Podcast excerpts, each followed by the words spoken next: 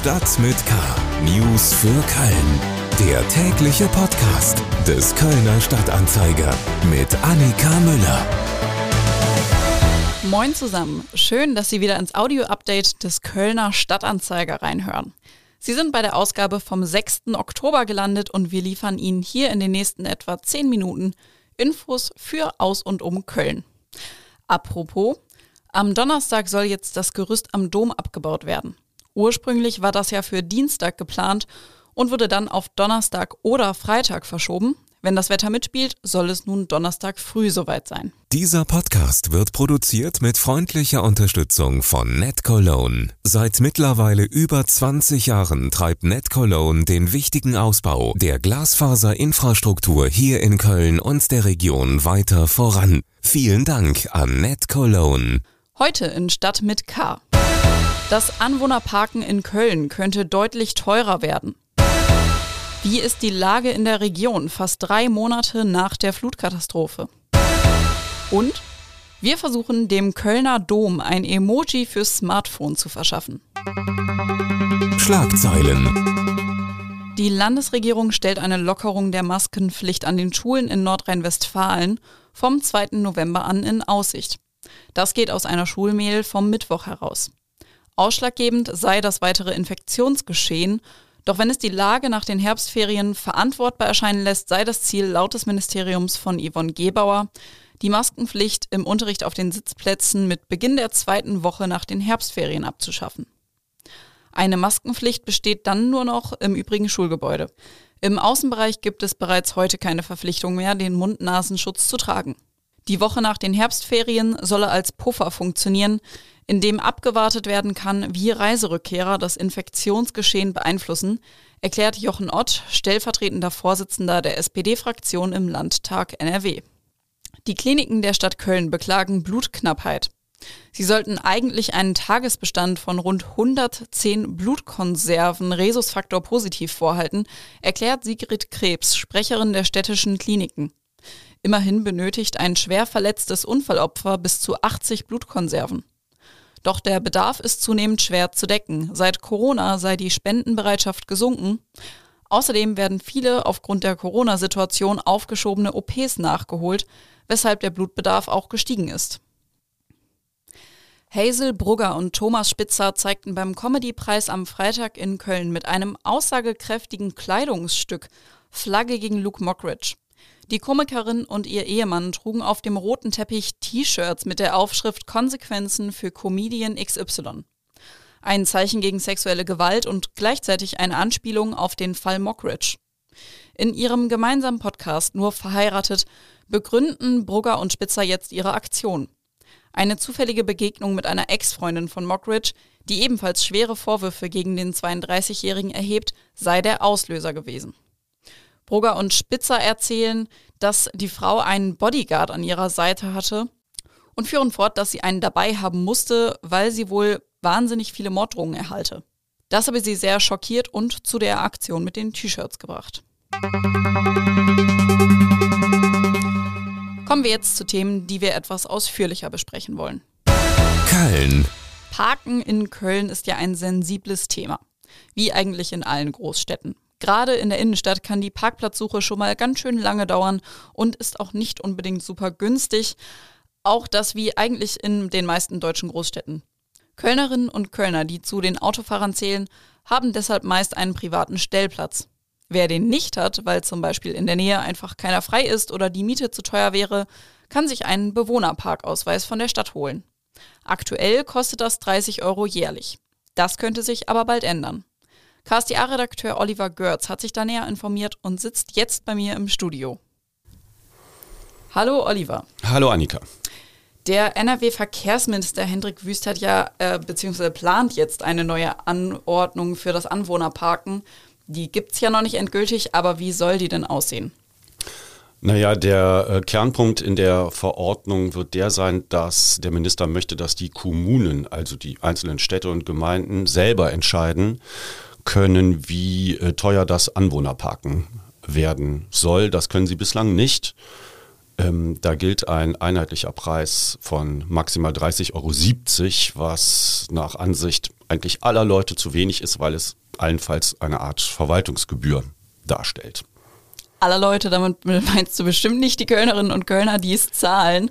Ähm, was könnte das denn für die bedeuten? Wird es teurer? Also es wird äh, doch sehr wahrscheinlich teurer werden, denn äh, die drei ähm, Parteien des Ratsbündnisses, Grüne, CDU und Volt, haben das in ihrem Bündnisvertrag sogar aufgeschrieben, äh, dass sie genau das möchten. Äh, die können das entscheiden, die haben im Rat eine Mehrheit, die drei Parteien. Ähm, in ihrem Bündnisvertrag schreiben sie, dass äh, die Preise, wie sie sagen, an das Niveau europäischer Metropolen angepasst werden soll. Genau Preise schreiben sie da nicht rein. Das Niveau europäischer Metropolen. Wie ist das denn? Das ist sehr unterschiedlich. Es gibt ähm, Städte wie Stockholm, da kostet das mehr als 800 Euro. Es gibt äh, andere Städte, da kostet es ähm, um die äh, 250 Euro. Wiederum andere Städte, zum Beispiel Wien, machen äh, eine Staffelung, je nachdem in welchem Bezirk man da wohnt, zwischen 90 und 120 Euro. Äh, das kann man noch nicht genau sagen, was es denn so wird. Ähm, die Grünen haben sich äh, zumindest mal dazu hinreißen lassen, anzuregen, dass das Freiburger Modell eine Variante wäre.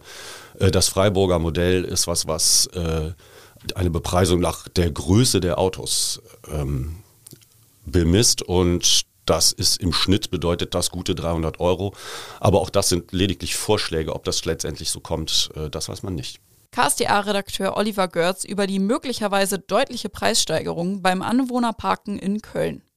Mehr Informationen finden Sie auf ksta.de. Aus der Region. Fast drei Monate ist mittlerweile die Flutkatastrophe her. Besonders schlimm betroffen war neben Rheinland-Pfalz ähm, natürlich auch NRW und gerade da eben auch unsere Region. Und unser neuer Audio- und Video-Volo Moritz Wüst, der war in genau diesen Regionen unterwegs. Ähm, kürzlich in Euskirchen, Blessem, Bliesheim, Gemünsch, Kall, Ibersheim und auch Ahloff. Er sitzt jetzt hier bei mir im Studio. Ähm, Moritz, erzähl mal, wie war es denn so in den Regionen? Wie hast du die Leute wahrgenommen?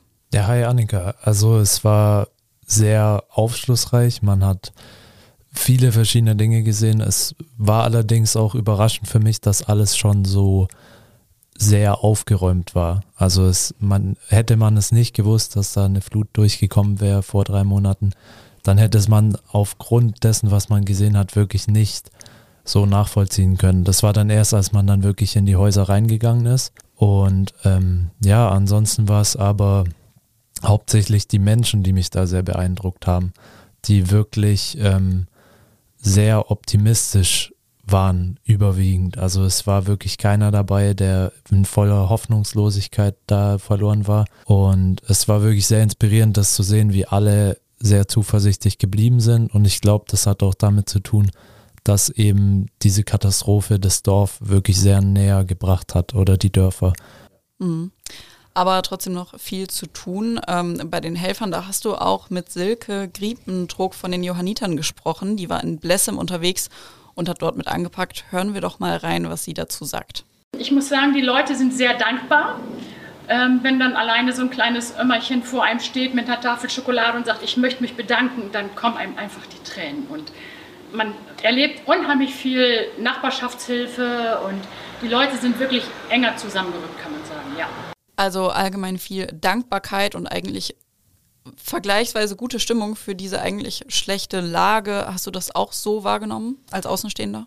Ja, also zum Beispiel gestern waren wir noch in Arloff unterwegs und da erinnere ich mich an ein äh, Ehepaar, was uns dann tatsächlich, nachdem wir mit ihnen gesprochen haben, noch zu sich ins Wohnzimmer, ins provisorische Wohnzimmer eingeladen hat, uns dann mit Kaffee und Kuchen versorgt hat und dann haben wir da eine halbe Stunde lang über wirklich die Situation geredet und auch wie es ihnen jetzt so geht. Ähm, und das war wirklich sehr, sehr süß und auch sehr, sehr berührend, ähm, wie, da, wie sie auch gegenüber Leuten, die jetzt nicht unbedingt betroffen waren, trotzdem diesen Optimismus, die Solidarität jetzt zeigen und einfach diese Gastfreundlichkeit das war sehr beeindruckend und äh, ich finde, da kann man sich auf jeden Fall immer wieder äh, dran zurückerinnern.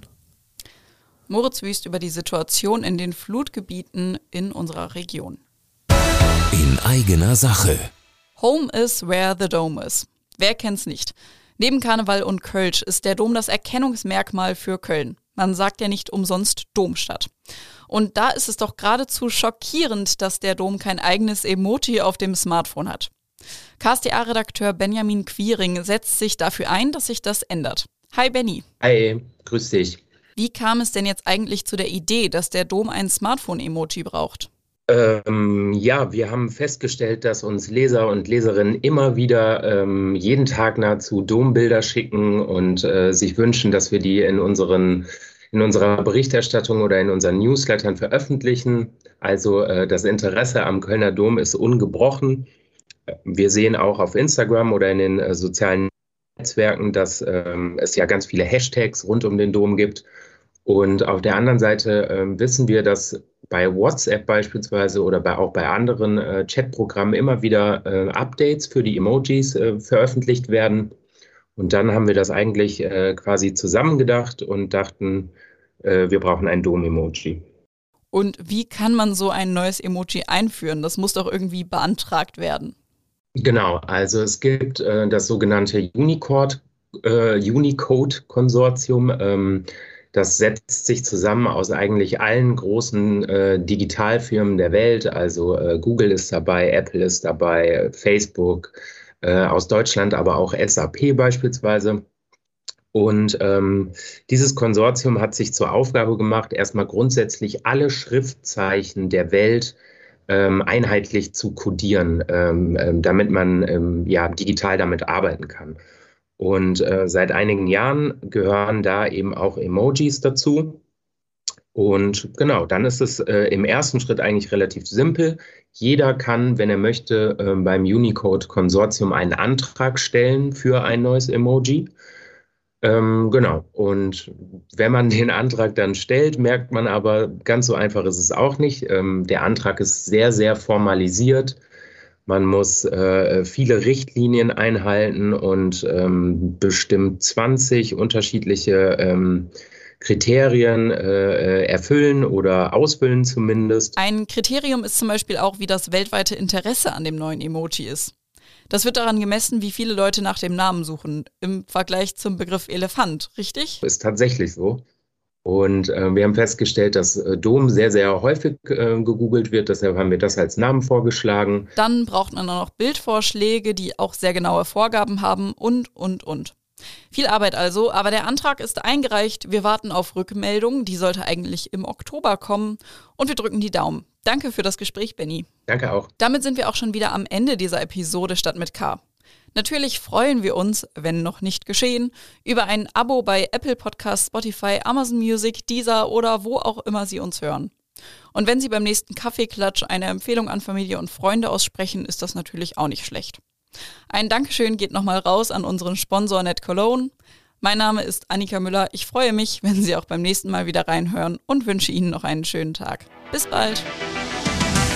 Stadt mit K. News für Köln. Der tägliche Podcast.